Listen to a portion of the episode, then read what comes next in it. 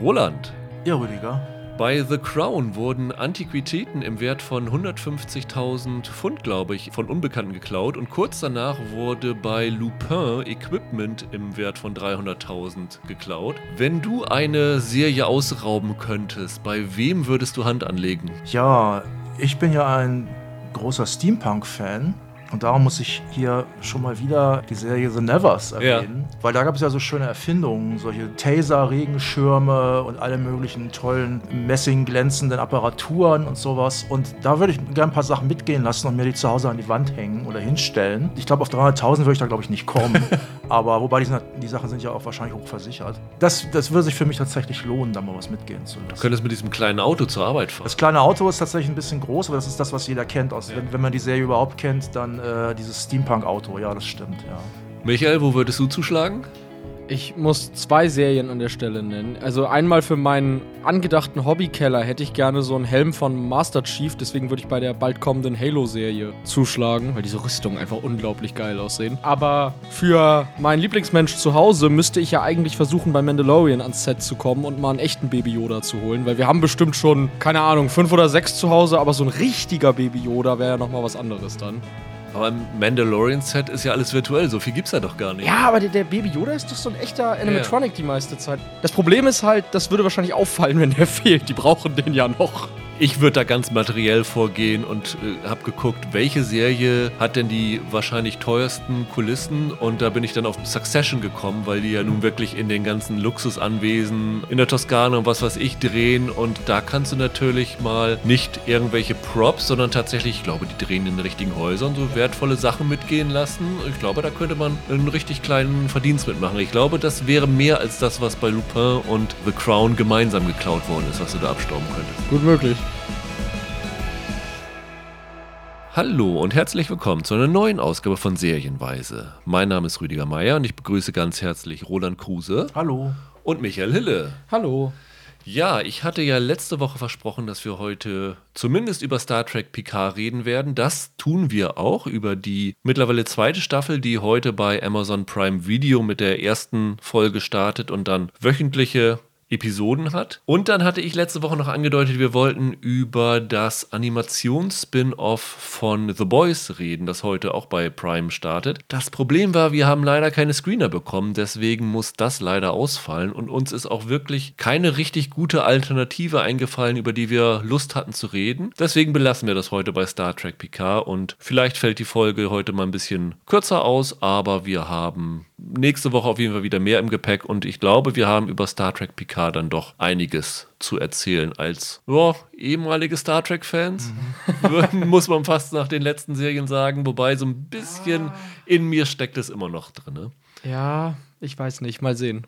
Und ja, wir würden uns natürlich wie immer freuen, wenn ihr bei Spotify, iTunes Bewertungen hinterlasst, Kommentare, was auch immer. Das hilft immer sehr. Und ein kleiner Hinweis vielleicht noch. Ich habe auf unserer Webseite serienpodcast.de eine Tabelle hinterlegt, wo ihr die Serienstarts des Jahres chronologisch oder nach Alphabet, wie immer ihr das wollt, orten könnt. Die wird aktualisiert und gepflegt, weil zum einen hat uns ein Hörer gebeten, wir sollten im Rahmen des Podcasts bitte darauf hinweisen, welche anderen Serien, über die wir nicht sprechen, in diesen Tagen noch starten, weil er gerne den Überblick hätte. Und da habe ich gedacht, es wäre vielleicht sinnvoller, das tatsächlich auf einer Webseite zu machen. Ja. Weil es hätte noch den anderen Vorteil, weil ich weiß immer, dass wir, wenn wir unsere Jahresendliste machen, immer gucken, gucken, oh, was war denn? Ist das noch 21 gestartet? War das jetzt im Januar? Und diese Liste ist tatsächlich nicht wie die anderen Listen, die du im Internet findest, wo immer der Monat ausgetauscht wird, weil es SEO-mäßig dann toll laufen soll. Das ist tatsächlich eine Jahresübersicht, wo ihr wirklich hoffentlich so gut wie alles findet, was in diesem Jahr an Serien startet und da dann immer den Überblick habt. Und äh, ich werde den Link auch bei Twitter unter Serienpodcast posten, sodass ihr das alle nochmal gucken könnt. Und ich hoffe, das ist ein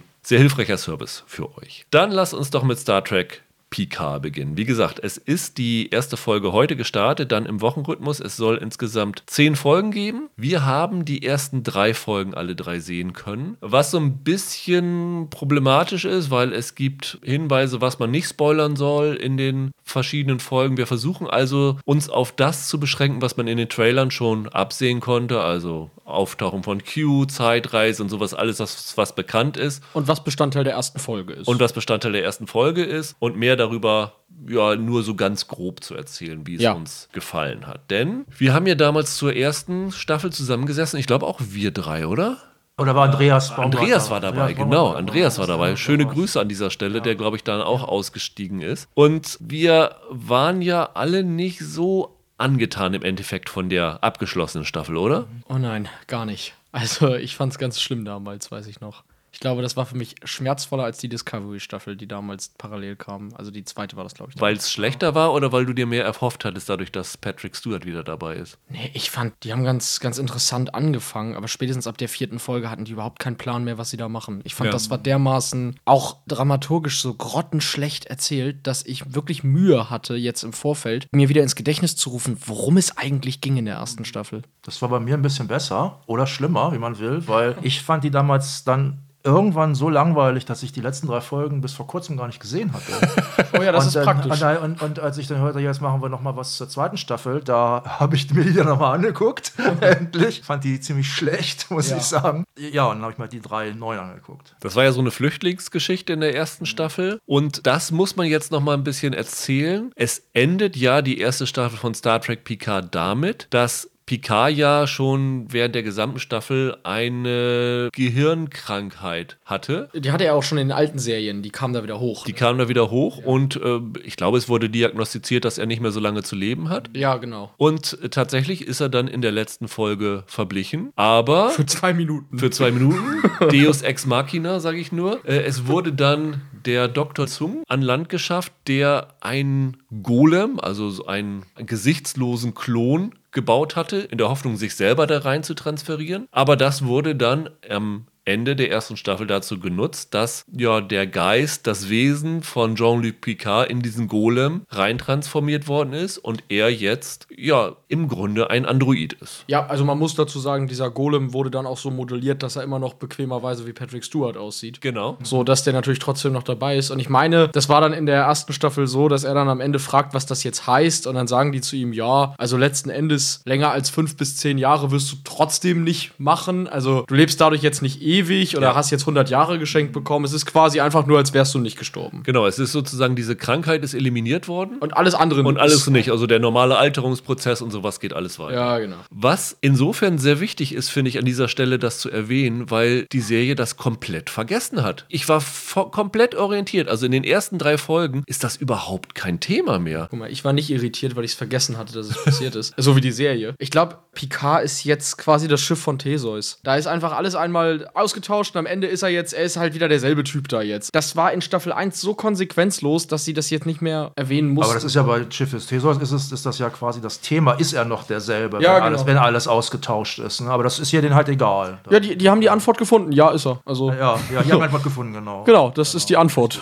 Ja, und ich finde das irgendwie eine total bizarre Entscheidung. Ich meine, in einer Hinsicht ist das vielleicht ganz gut, weil wahrscheinlich haben die Autoren auch selber gedacht, oh, lass uns bloß diese erste Staffel vergessen, die ist uns komplett entglitten. Wir bauen jetzt mal was ganz Neues auf und wir fangen jetzt ja fast wieder bei Null an mit dieser Staffel. Ne? Also eigentlich kann man sagen, es ist nicht wichtig, dass man die erste Staffel von Star Trek Picard gesehen hat, um die zweite Staffel zu sehen. Oder findest du, da ist ein großes Vorwissen? Also außer, dass die Figuren, äh, die neu in der Serie aufgetaucht sind, hier wieder dabei sind. Ja, gut, okay, also klar, also die Figuren musst du, das ist halt schon, ne? Die musst du halt kennen und die Dynamik zwischen denen, da setzen sie wieder an. Nee, aber du hast recht, also das mit der Tod wird nicht aufgegriffen, der ganze Plot da um diesen Androiden Heaven oder was das da für ein Quatsch war, das ignorieren sie. Ich glaube auch, es sterben ja auch einige bekannte Figuren in der ersten Staffel aus dem alten Track-Kosmos, also hier Hugh ist ja verblichen und Ichab, das ist alles nicht mehr wichtig jetzt. Nee, es stimmt schon, es ist jetzt einfach eine neue Geschichte, die sie da erzählen. Sie bringen halt diese Soji Dash, diese Asha, also diese Androidin, um die es ging, kurz nochmal wieder, Ja. äh, um zu zeigen, wo die verblieben ist. Aber die hat zumindest soweit, wie wir es gesehen haben, überhaupt keine Bedeutung mehr für diese Staffel. Und im Grunde beginnt diese zweite Staffel genauso wie die erste Staffel begonnen hat, oder? Mit Picard auf seinem Weinberg, als sei nichts geschehen. Der Weinberg sieht ein bisschen cooler aus, zumindest die Geräte, die sie da haben. Wieder so ein paar Drohnen, die da oben für den, für den Weinanbau da sind, alles automatisiert. Und er sitzt dann zusammen mit seiner Haushälterin Der Mann inzwischen verblichen ist offenbar. deren Mann inzwischen verblichen ist. Da kommt natürlich auch die Frage erstmal, wie viel Zeit ist eigentlich seit der ersten Staffel vergangen? Also ich bin so darauf gekommen, anderthalb bis drei Jahre. Also es wird gesagt, genau. der Mann, dieser Romulaner, der bei ihm geholfen hatte, der sei jetzt anderthalb Jahre tot. Das ja. ist so die Sache, die wir erfahren. Und der Elnor, der Romulaner, der ja, so ein bisschen wie der Zielsohn von Picard gewesen ist in der ersten Staffel. Ja. Der ist mittlerweile an der Sternenflotten Academy, aber das ist ein bisschen verwirrend. Es gibt so ein großes Fest, auf dem Picard spricht und danach werden die ganzen Kadetten auf die Schiffe verteilt. Aber so wie ich das verstanden habe, ist das sozusagen der Beginn der Ausbildung. Man könnte ja auch denken, der hat gerade seinen Abschluss gemacht und wird jetzt irgendeinem Schiff zugeteilt, aber er hat offensichtlich jetzt erst damit begonnen. So hätte ich es interpretiert. Von daher anderthalb bis drei Jahre, würde ich sagen, mhm. vielleicht so grob zwei Jahre nach der ersten Staffel. Ja, die anderen haben ja auch so ein bisschen Karriere gemacht. Also da muss schon Zeit vergangen sein. Genau. Denn ein paar von denen, die sind mittlerweile in der Sternenflotte dabei. Also der Rios, der Chris Rios, der Kapitän von diesem Schiff, mit dem Picard in der ersten Staffel rumgeschwirrt ist, der ist mittlerweile in der Sternenflotte, hat sein eigenes Kommando. Ich glaube, das wurde am Ende der ersten Staffel auch schon angedeutet. Oder? Ja, so ein bisschen. Hat er jetzt nicht das alte Schiff von Picard, die Stargazer? So ist es doch, ne? Genau, Stargazer ja. war das erste Schiff, genau. auf dem Picard genau. gewesen Und das ist das doch jetzt Rios Cap. Ne? Ja, ja, genau. Ja. Und das ehemalige Schiff von dem Rios hat jetzt Seven of Nine. Die äh,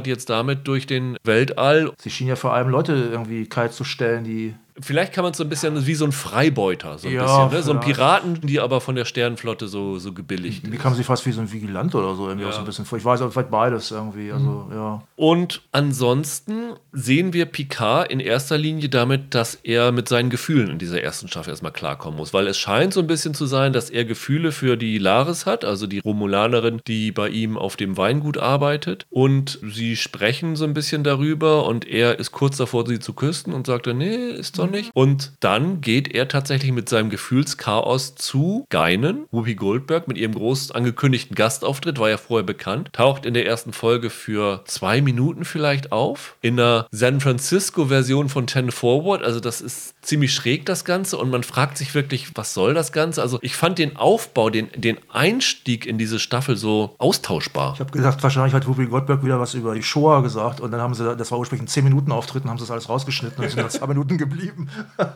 Die hat auch nicht mehr so viel Zeit, Mensch. Also ich habe das auch gedacht, als sie da anfing mit diesem Liebeskram da ja. bei Picard. Ich dachte, ach komm, Leute, also jetzt fangt an, irgendeine Geschichte zu erzählen und nicht so ein Blödsinn dazu. Also es war ein bisschen Altersglühen, ne? Es war ein bisschen, bisschen strange. Also ich fand, die erste Folge kommt relativ schleppend in das Ganze rein. Ja, ich glaube, das war bei der ersten Staffel aber damals auch das Problem. Da, wenn ich mich richtig erinnere, da sitzt er auch nur 30 Minuten doof auf seinem Weingut, bis irgendwann diese Androidenfrau da ankam und sagte, hey, hilf mir mal ein bisschen. Ja, aber da machte das irgendwie noch ein bisschen mehr Sinn. Da gab es ja auch diese Geschichte, da wurde er doch interviewt, glaube ich, in der ersten Folge. Und dann ging es doch darum, dass damit damals die Sternflotte nicht geholfen hat bei der Evakuierung ja. von Romulus, ja. solche Sachen. Und da war noch eine gewisse Dramatik dann wenigstens mhm. da. Ne? Für Picard ist da sein Liebesding bestimmt auch sehr dramatisch. Ja. Ich finde die ja auch sehr apart, die Haushälterin. Aber da trotzdem ist die Folge langweilig. Ja, richtig. Sie hat sich so mit diesem Zeitsprung so in eine Ecke geschrieben, weil sie ja zeigen mussten, es ist Zeit vergangen. Die Figuren haben sich irgendwie ein bisschen alle weiterentwickelt, örtlich, aber auch charakterlich. Und das heißt also, diese erste Folge muss erstmal die Figuren wieder an den verschiedenen Orten einsammeln und irgendwie wieder zusammenbringen. Und als dieser vereinigende Effekt kommt dann halt dieser lang angekündigte Auftritt von Jean de Lancy als Q, der ja mit Star Trek Next Generation extrem eng verbandelt ist, weil er halt die Klammer von der Serie gebildet hat. Ne? Also das erste Folge Encounter at Farpoint hat er ja die Menschheit vor einen Test gestellt und dieser Test wurde am Ende der Serie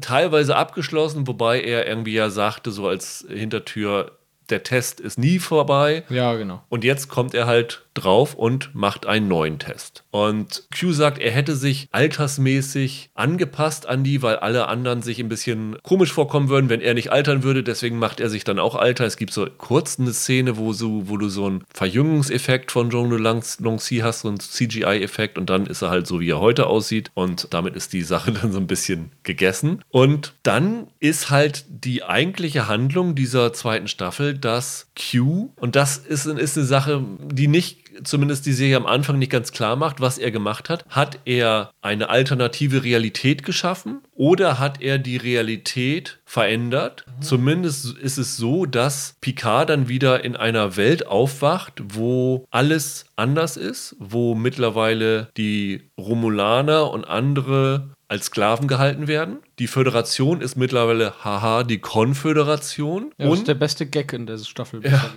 Und die Menschheit hat sich nicht ums Klima gekümmert und es gibt jetzt so einen bisschen Highlander-mäßigen, oder Highlander 2 war es, ne? So ein ja. Effekt, dass da so ein, äh, so ein Ding im Himmel ist, was so ein bisschen die Strahlung abhalten soll, aber was auch nur so ganz grob funktioniert. Und dann müssen halt Picard und der Rest seiner Crew, die die einzigen sind, die sich halt daran erinnern können, dass diese Welt nicht real ist, dass irgendwas passiert ist, wieder zusammenkommen und versuchen, das wieder rückgängig zu machen, wie auch immer ihnen das gelingt. Und das ist eigentlich die Haupthandlung dieser Staffel. Jetzt hast du noch die Anomalie ausgelassen oder darf man die nicht erwähnen? Stimmt, es taucht noch eine Anomalie auf im Weltall, wo, ja, das kann man sagen, die Borg drinne stecken.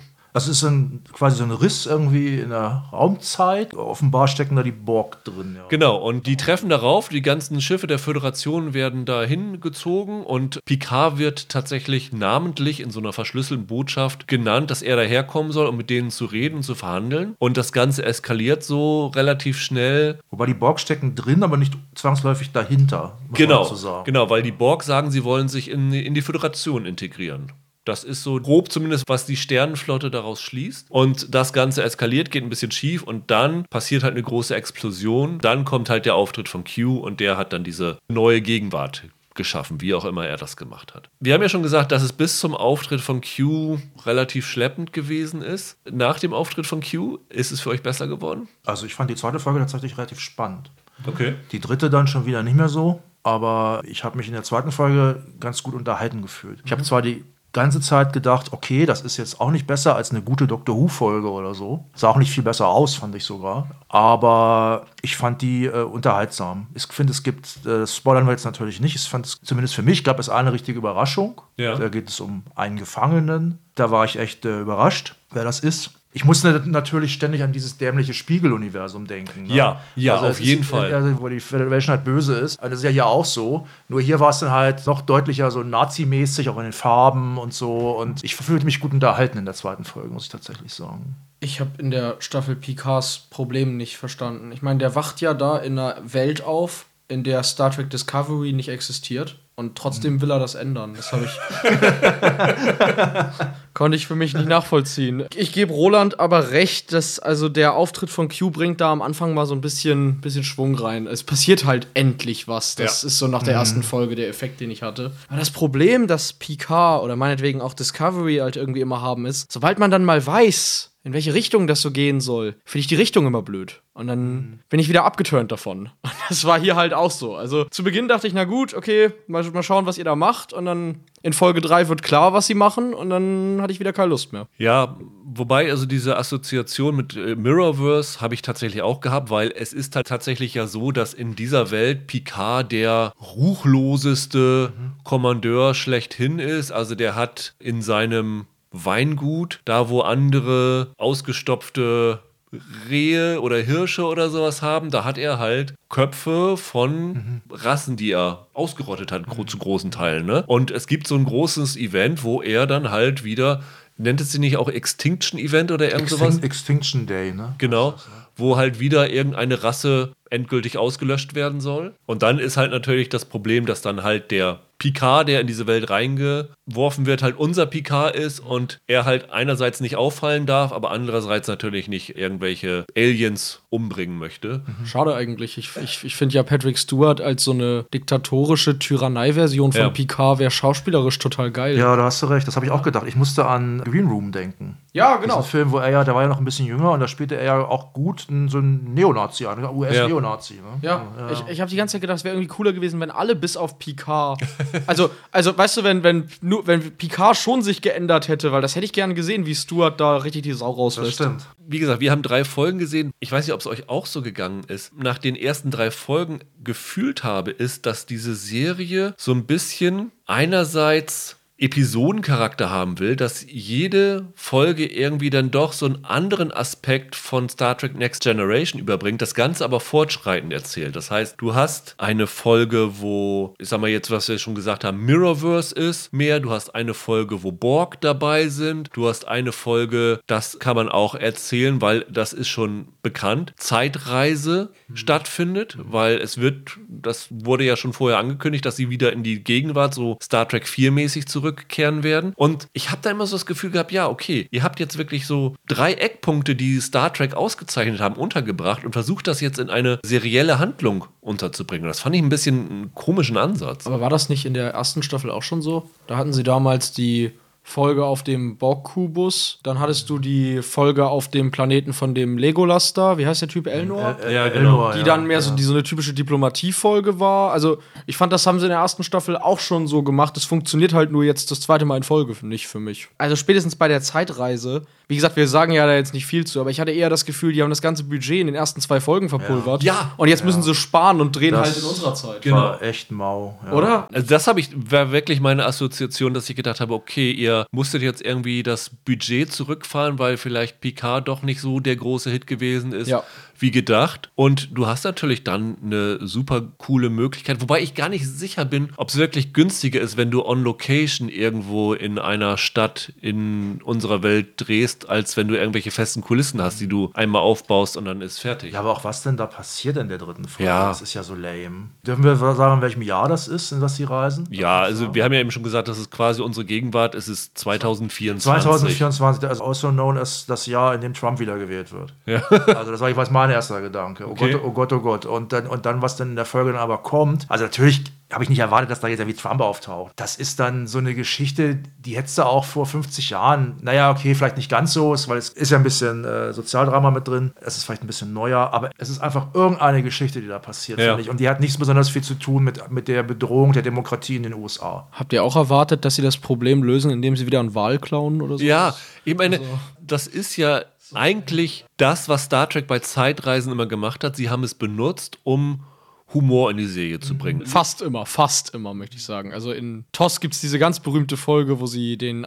Die, die Nazi-Folge, ja, die genau. in Deutschland lange nicht ausgestrahlt worden also, ist, ja, ja. Also nicht ganz, aber ja, fast immer. Aber zumindest in den letzten Jahren. Und ich fand es erstaunlich, wie humorarm diese Folge gewesen ist. Ja, also wenn du an Star Trek 4 denkst, ne, Scotty, der die Computermaus nimmt und dann immer Computer, Computer, Computer ja. Oder äh, Spock, der dann für ein Blumenkind gehalten wird, weil er ein Stirnband trägt, ja, um seine ja. Öhrchen zu verdecken. Ja, aber das ist das Problem, ne? Die haben sich halt bei Picard irgendwie und auch bei, bei Disco in letzter Zeit bei Star Trek auf die Fahne geschrieben, das ist jetzt für Erwachsene und das ist ja. jetzt ernst. Und das bedeutet für diese Autoren, dass du überhaupt keinen Humor einbringen darfst, weil dann ist es ja wieder Kindergarten. Ich glaube, da soll Humor drin sein. Ich glaube nur, die Witze sind nicht so richtig gut. Ich weiß, ich hatte zum Beispiel das Gefühl, dass die Figur, die, die mir übrigens durchaus Spaß gemacht hat insgesamt, diese von der Alison Pill hier, Agnes Jurati, die ja. Wissenschaftlerin, die ist ja. ja auch wieder dabei. Ich habe schon ab der ersten Folge gedacht, ach, jetzt soll die Figur plötzlich doch witzig sein. Also, ja, das ähm, stimmt. Ne, sie, war, sie wird ja, sie, am Anfang ist ja, hat sie erstmal ja einen im, im Tee und ist, ist betrunken und macht ein dummes Zeug, wird dann nachher ein bisschen dramatischer, aber es, eigentlich ist sie, hat, macht, bringt sie ja so ein bisschen Comic Relief irgendwie rein, hat, hatte ich den Eindruck. Ich wollte aber erstmal, erstmal mal, mal, was Positives sagen. Wie fandet ihr es denn darstellerisch? Weil ich fand die Pill tatsächlich ganz gut und ich fand, wenn ich richtig, richtig gut finde, tatsächlich, jetzt, äh, also viel besser als in der ersten Staffel, ist Jerry Ryan als Seven of Nine. Konnte ich mich ja. zumindest gut mit anfreunden, fand, ich fand die relativ tough. Ich fand die war ein Chaos, ist ein charismatischer Auftritt in allen drei Folgen. Hat mir tatsächlich gut gefallen. Umso mehr, als ich Patrick Stewart, der wirkt auf mich sehr gebrechlich. Ich habe bei Stewart das Gefühl, dass der im Autopilot verharrt. Mhm. Aber das liegt auch am Material, das er da hat, teilweise, mhm. finde ich. Du hast schon recht, also die Alison Pill ist tatsächlich, ich weiß noch, dass ich die in der ersten Staffel furchtbar fand. Die bringt, meine ich, in der ersten Staffel irgendwann mal wen um. Von, also von den Guten auch. Und eine Folge später sind sie alle so, ja gut, okay, Stimmt, ja. du dachtest, dass, dass, dass du das machen musst, dann vergeben wir dir das ja. jetzt mal so. Die macht jetzt hier eine ziemliche Gr Wendung im Vergleich zu vorher. Und die spielt das ganz gut. Die ist wirklich so die Beste da im Ensemble, fand ich auch. Ich muss ein bisschen Roland widersprechen. Ich finde, Stuart ist schauspielerisch immer noch eigentlich eine, wirklich eine Hausnummer. Das Problem ist aber wirklich, was du sagst, dass er ein bisschen gebrechlich mhm. ist. Also, mhm. wann ist die erste Staffel? Die ist 2020 gewesen. Ne? Ja, am Anfang, Anfang des Jahres, ja. Da ähm, habe ich ihn ja einmal kurz getroffen in London mhm. und hatte auch das Gefühl im Interview, dass er schon ich meine, der Mann ist jetzt 81, ne? Das ist auch mhm. völlig äh, in Ordnung. Und ich ja. glaube, es hat auch seinen Grund, dass die Staffel 2 und 3 gleich zusammengedreht haben. Aber er kann halt immer noch gut schauspielern und ich gucke ihm eigentlich immer noch gern zu und wenn ich ihn dann mit, mit Laris sehe, dann glaube ich ihm das auch. Also nehme ich ihm das ab, dass er irgendwie Gefühle für sie hat, äh, die aber irgendwas in ihm schlummert, weswegen er die nicht ausdrücken kann. Und er hat dann ja auch noch, das wird ja auch noch gleich in der ersten Folge eingebracht, es gibt dann auf diesem Weingut noch so ein, ja, so ein Wintergarten so ungefähr, mhm.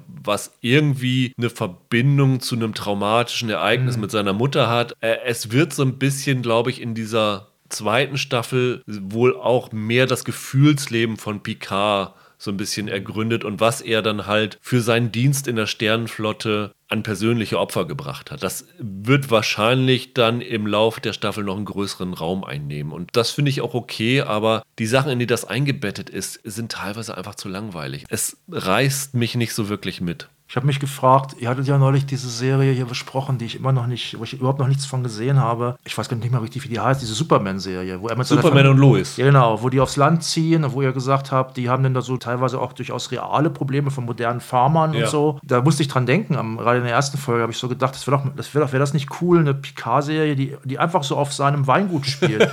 Und dann geht es da so um Probleme mit, was weiß ich, irgendwie mit der Replaus oder so. Und nebenher kommen auch mal die Borg vorbei oder so. das wäre doch, wär doch mal, das wäre innovativ doch mal. Was mich noch extrem gestört hat. Ich fand das aber Staffel 1 schon anstrengend. Das ist wahrscheinlich unvermeidlich, wenn du eine Serie machst, die sich um die Rückkehr einer lang geliebten Figur dreht. Aber jetzt hier in der zweiten Staffel hatte ich das Gefühl, die haben gemerkt, das, was bei den Fans resoniert hat im ersten Jahr, waren die Callbacks zum Original und so Nostalgiemomente. Und ich fand, damit übertreiben sie es jetzt hier teilweise. Also du konntest in der ersten Folge eigentlich durch keine Szene gehen, ohne dass du in einem Dialog auf irgendeinen Kram angesprochen wurdest.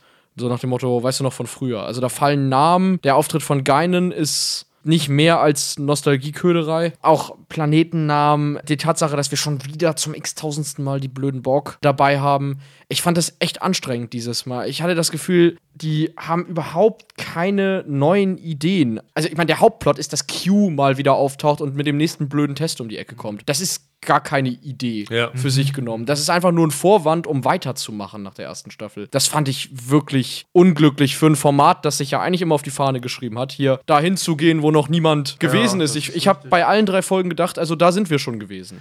Ja, das habe ich auch gedacht. Und ich habe gedacht, da sind wir schon gewesen in anderen, neueren Serien. Also TNG hat damals viele Sachen gemacht mit Q und so weiter. Also da ging es ja auch um Philosophie, solche yes. Sachen zum Beispiel. Und das ist natürlich dann Jahre später von solchen Serien wie zum Beispiel The Good Place noch viel weitergetrieben ja. worden und weitergemacht worden. Da brauche ich jetzt Q nicht mehr für. Zumal er jetzt ja hier keinen besonderen neuen, tollen Aspekt irgendwie hier reinbringt oder so. Nee, und, und die Action, die sie hier hatten, müssen wir vielleicht auch mal kurz drüber sprechen. So was hat die Expense in den letzten Jahren einfach auch viel besser gemacht als das jetzt hier. Ja, die Effekte sind natürlich super, aber mich hat das kalt gelassen. Die Nahkampfszenen und so sind okay. Du meinst jetzt die Nahkampfszenen im West Weltall oder die Hand-to-Hand-Combat? Die Hand-to-Hand-Combat, ja. ja, so richtig Nahkampf, ja. Und das ist irgendwie auch alles hier nothing to write home about, aber die sind okay. Ja. Also, äh, das ist nichts, wo ich jetzt sage, oh, wie ist das denn choreografiert oder so. Das ist okay. War in der ersten Staffel auch schon so, fand ich. Was Michael eben gesagt hat, dieses, wir versuchen daran anzuknüpfen, was ihrer Meinung nach den Fans an der Next Generation gefallen hat, das hat ja schon so ein bisschen die erste Staffel geplagt.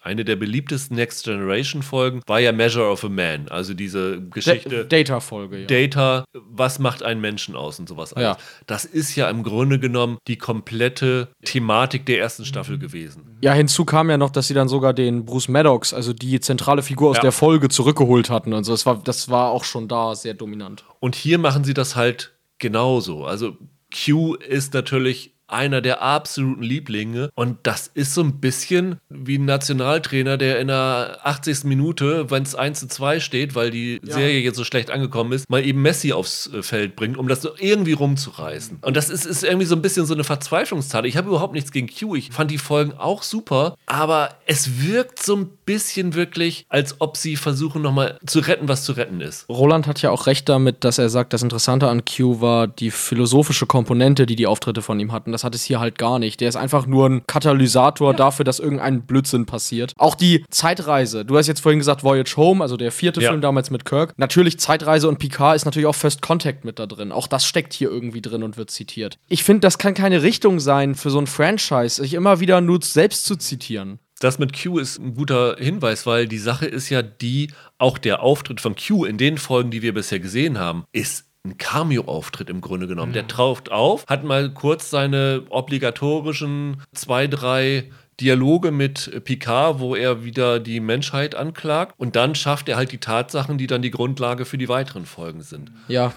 Die Frage ist wirklich, wie bauen sie Q weiter an in den Folgen, die wir noch nicht gesehen haben? Weil wenn das wirklich so bleibt, dass er wieder die Klammer bildet, er ist der Auslöser und am Ende entscheidet er, ob die Menschheit das geschafft hat oder nicht, das ist dann wirklich ein bisschen mau. Also da würde ich mir schon ein bisschen erwarten, dass Q als gottgleiches Wesen da vielleicht noch ein bisschen öfter auftritt und mehr reinbringt, als dass sie wirklich nur einfach nur so ein, ach, wir brauchen irgendwie einen Moment, der jetzt irgendwie diese, diese Tatsachen schafft, mit denen wir zurechtkommen wollen. Ja, aber klar wird das so sein. Also die werden ihm am Ende halt einen Wahl opfern und dann schenkt er ihnen noch ein Tribble. Das kennen die Autoren auch noch, ist auch von früher. Und dann trinken sie da irgendwie romulanisches Ale und dann macht er da, macht er da Feierabend.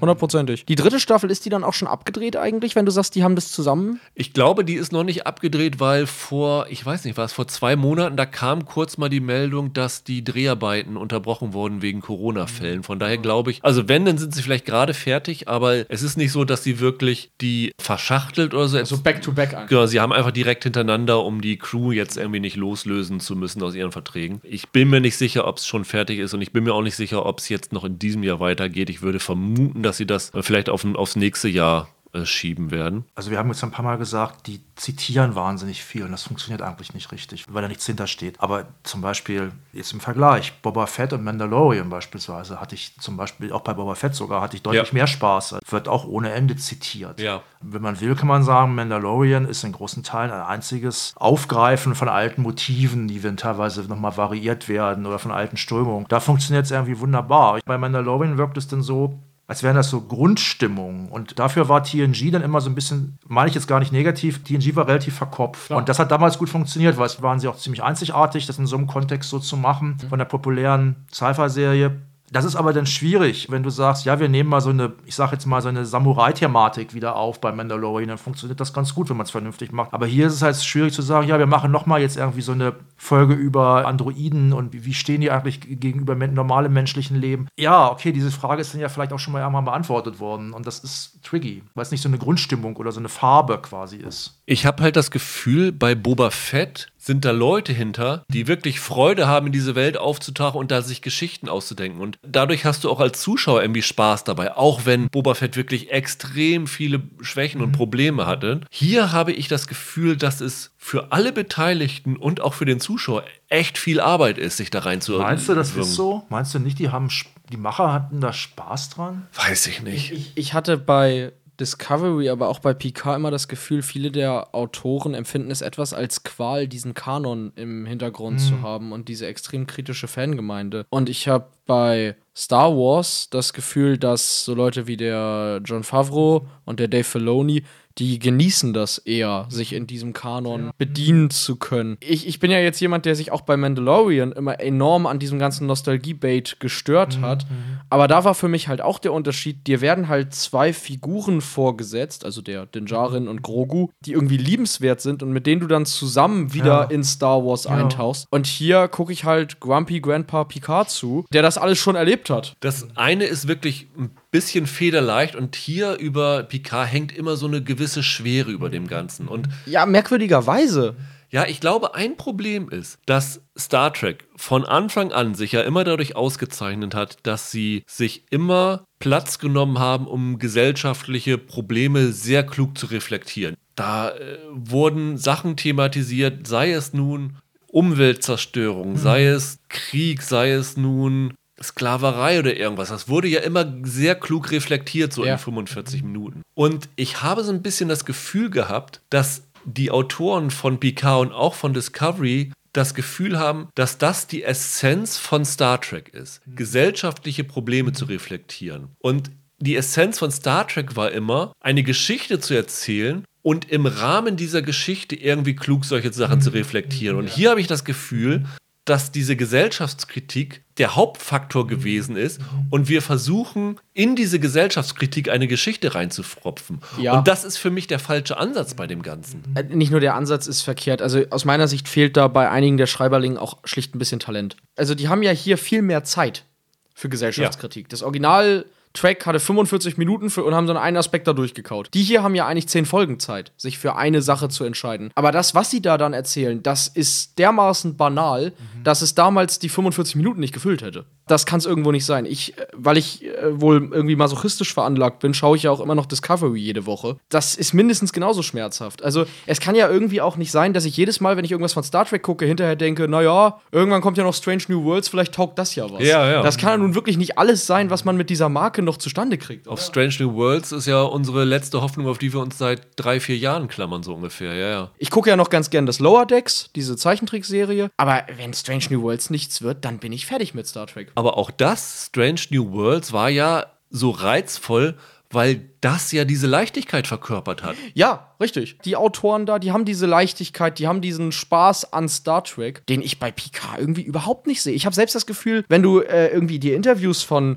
Patrick Stewart und den Leuten anhörst, selbst Stewart hat irgendwie Bock, mit Picard jetzt was ganz anderes zu machen. Der redet immer davon. Bei der ersten Staffel damals hat er noch erzählt, dass ihm wichtig war, dass die Figur irgendwie gebrochen ist und so weiter. Mhm. Warum? Ja, aber das Lustige ist ja, dass sie zumindest in diesen ersten drei Folgen diese Figurenausarbeitung auch gar nicht so weiter betreiben. Das, was du am Anfang das Gefühl hast, sie versuchen sozusagen sich dem Menschen Picard zu nähern, auch das wird ja nicht wirklich weitergeführt. Ja, nee, also das ist ein bisschen strange und sie versuchen dann auch so viel auf einmal zu machen. Also um nochmal wieder darauf zurückzukommen, TNG hat pointiert gesagt, wir haben eine Folge, wir machen mal eine Folge, wo wir auch überhaupt keine Gesellschaftskritik machen. Aber wenn wir was machen, ja. dann nehmen wir uns pointiert genau einen Punkt raus. Hier wird dieses wir nennen es jetzt einfach mal Mirrorverse, um jetzt irgendwie nicht äh, zu erzählen, was es ist, äh, geschaffen. Und du hast diese Sachen mit der Konföderation, was natürlich ein lustiges Wortspiel ist, aber du hast dann ja, halt, ja, du hast dann natürlich damit äh, ganz offensichtlich versuchen sie die republikanische Partei in den mhm. USA gerade zu reflektieren und sowas alles. Aber das reicht ihnen ja nicht. Zugleich gibt es ja noch die Klimaproblematik bei dem Ganzen. Ja. Das versuchen sie auch noch zu reflektieren. Und da sind so viele verschiedene Aspekte, die sie da irgendwie reinbringen. Und die überfrachten das Ganze für mich so ein bisschen. Ja, bei dieser Konföderation, die sind einfach zwei Jahre zu spät dran. Das hätte in Trumps Amerika hätte es vielleicht noch Sinn ergeben. Da sind wir ein bisschen drüber hinaus. Ich habe auch keine Lust, im Jahr 2022 beim Gucken von einer Sci-Fi-Serie ständig an Donald Trump vor zwei Jahren zu denken. Ich brauche das jetzt nicht nochmal.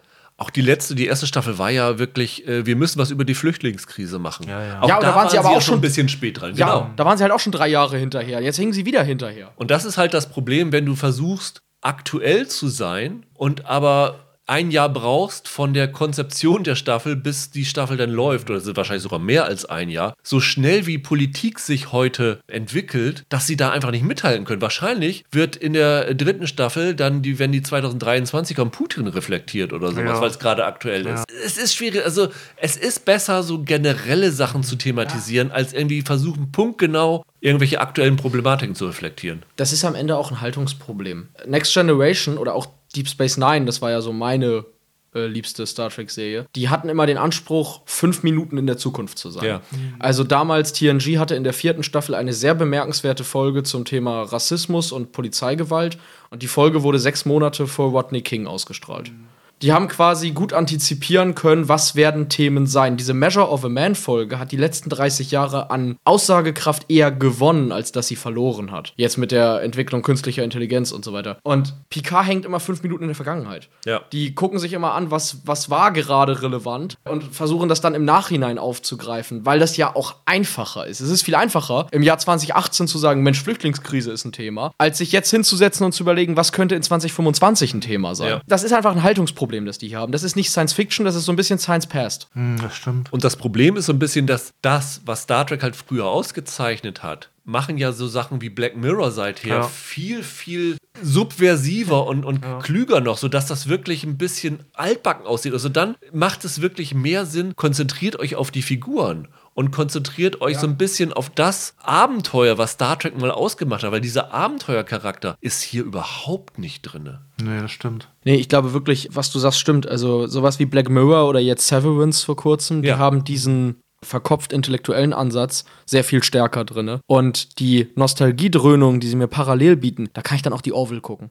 Die machen das mit, mit, mit Charme und Spaß. Das stimmt. Da brauche ich hier nicht. Wirklich nicht. Also Whoopi Goldberg hätte sich das auch sparen können. Ich weiß nicht, ob Whoopi Goldberg sich das, das finanziell hätte sparen können. Nee, worauf, worauf, ich wirklich keine Lust mehr habe, und das war eine der, der schlimmsten Serienfolgen, die ich je gesehen habe, war damals in der ersten Staffel diese 50-Minuten-Grütze, die sie einem vorgesetzt haben, wo Picard auf einer Farm mit Riker sitzt und mit ihm zusammen Pizza backt. Also, wenn, wenn wir da irgendwie wieder ankommen, ungelogen, dann breche ich ab. Also, sobald die da wieder eine Pizza in den Ofen schieben, bin ich komplett raus. Also, das will ich nie wiedersehen. Ich meine, hinter der Serie steckt ja Akiva Goldsman. Ja, und das ist das Problem. Der hat ja schon nun schon so einiges wirklich verbockt, muss man sagen. Also, hat der nicht die Dan Brown Bücher, die Adaption der Dan Brown Bücher ja. geschrieben? Er hat auch Batman und Robin geschrieben, wenn man nochmal ihn ganz eine hinten rein verpassen will. Er ist ja so der, der Chef von diesem Star Trek-Universum. Und ich ja, mit Alex nicht, Kurtzman zusammen. Genau, mit Alex Kurtzman zusammen. Und ich weiß nicht, ob die beiden da so das geeignete Duo für sind. Also, dass sie die da zu den Herren von Star Trek gemacht haben. Bis jetzt habe ich noch nichts gesehen, was das rechtfertigt, dass sie diesen Status haben. Ja, da spukt ja Michael Chabon auch immer noch rum. Ne? Ja. Dieser ja wirklich angesehene Literat. Da merkt man aber auch nicht viel von. Nee, gar nicht. Nee, also Rüdiger hat schon recht. Die haben damals für die Filme haben sich J.J. Abrams geholt und festgestellt, das funktioniert nicht. Dann haben sie gedacht, wer ist perfekt, um dieses doch immer recht wissenschaftlich angehauchte Star Trek wiederzubeleben.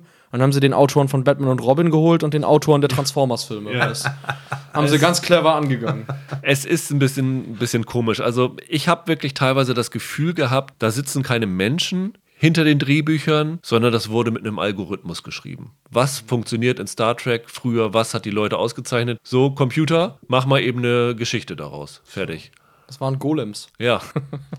ich habe nochmal eine andere Frage, also an euch. Habt ihr eine Ahnung, wie alt der durchschnittliche Gucker von sowas ist? Ich meine, Michael, du bist ja deutlich jünger. Also gucken Freunde von dir, gucken da viele Discovery oder. oder ja, das würde mich mal interessieren. Niemand. Also, also, mein bester Freund ist ja großer Trekkie, der schaut das alles, ja. der ist auch immer im Alter. Ja. Sonst interessiert das niemanden. Ja, das habe ich mir nämlich gedacht, sowas. Und dann frage ich mich halt, ist das für uns alte Dudes, die irgendwie so um die 50 jetzt sind? Das ist, glaube ich, schon an die Leute gerichtet, die in diesem Fall mit Next Generation ja. aufgewachsen sind. Ja, aber warum bestehen die ganzen Folgen dann aus irgendwelchen flashy Action-Szenen? Das wollten die Leute ja damals ja. auch nicht sehen. Warum wollen sie es jetzt auf einmal sehen? Das ist ja Blödsinn. Ja, es ist dieser verzweifelte Spagat, die viele versuchen. Ne? Also, ja, einerseits willst du die Leute zufriedenstellen, die das davon bekommen, was sie sich davon erwarten, was sie früher mal hatten. Andererseits wollen sie aber auch so ein bisschen so tun, als ob sie fresh für die neue Generation sind. Und das hast du ja, ja. heute bei, bei vielen Sachen, die daran äh, scheitern. Also guck dir die Oscar-Verleihung an. Mhm.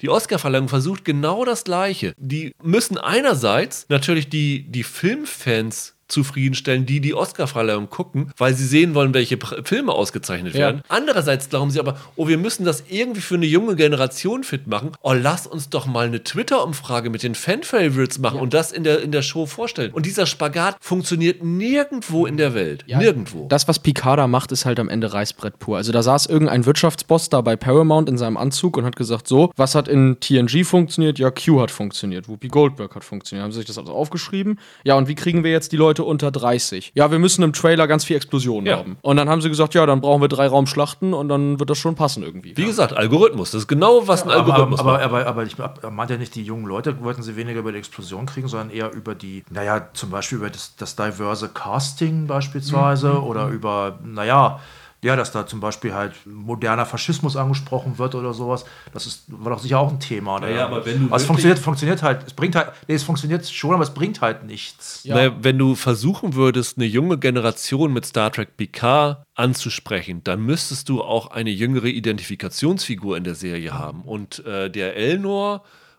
äh, funktioniert ja. da überhaupt nicht. Elnor. Der auch hier in dieser Staffel irgendwie äh, ein bisschen auch nicht wirklich viel zu tun hat, aber der ist mit 25 Jahren der Schauspieler, Evan Evagora, glaube ich noch der jüngste im Cast. Also du hast da einfach nichts nee. in den Figuren, wo irgendwer in Michaels Alter andocken könnte. Ja, nee, also Roland hat da schon recht. Also es bringt da, selbst das diverse Casting bringt da nichts, wenn es am Ende darum geht, dass da ein sehr, sehr alter weißer Mann die Welt rettet. Ja. Das wird niemanden überzeugen.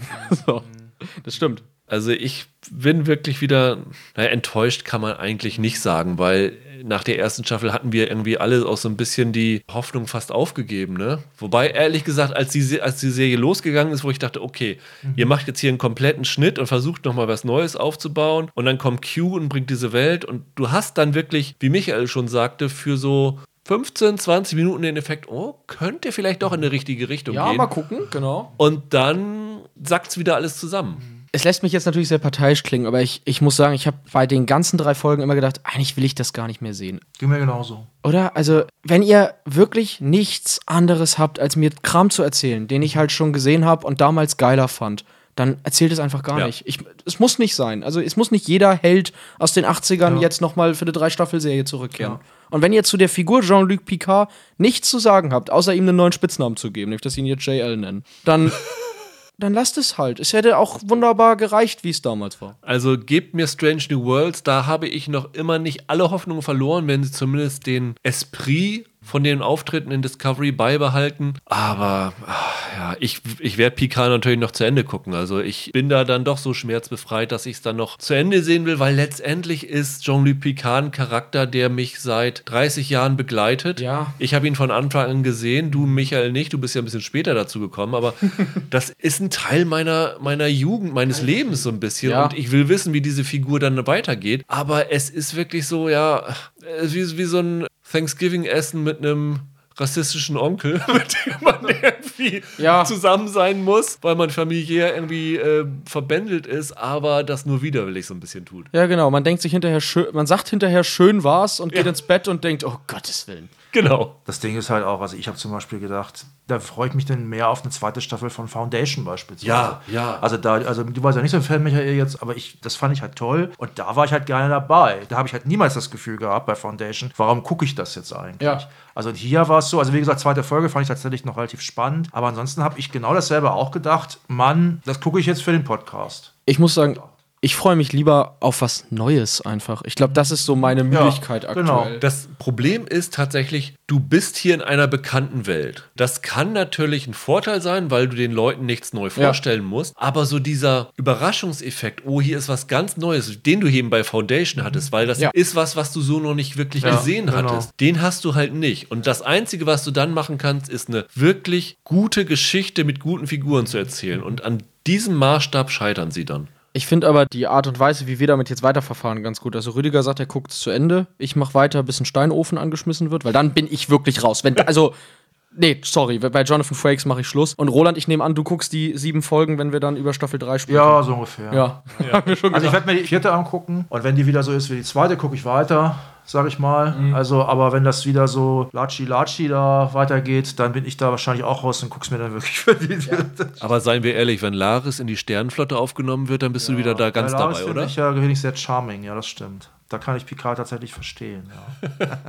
ja, dann haben wir genug geschimpft und uns genug echauffiert, würde ich sagen. Es ist, ist wirklich schade. Also, wie gesagt, uns verbindet ja alle mit dieser Figur und dieser Serie sehr viel. Aber ich ja. sag mal, wenn sie uns nicht greifen kann, dann dürfte es insgesamt sehr problematisch sein. Also, ich würde mal sagen, schraubt eure Hoffnung an die zweite Staffel nicht zu hoch. Dann könnt ihr auch nicht zu enttäuscht sein. Wo du jetzt geschimpft sagst, ne, das, was, was ja am Ende bei sowas immer hängen bleibt, finde ich, ist, da fließt ja trotzdem, egal wie wir es jetzt finden, immer, da fließt ja sehr viel Mühe und sehr viel Arbeit ein. Ja. Und ich würde würde mir für diese tausenden Beteiligten dann am Ende einfach wünschen, dass da auch was bei rauskommt, mhm. für das sich das gelohnt hat. Das und stimmt. Das hat es sich jetzt für mich nicht. Das ist das, was ich immer so schade finde bei diesen Riesenprodukten, bei denen man hinterher denkt, es mangelt einfach an den paar Leuten, die die kreativen Entscheidungen treffen, dass die Arbeit von Tausenden, die da mit viel Mühe dabei sind, nicht funktioniert. Ja.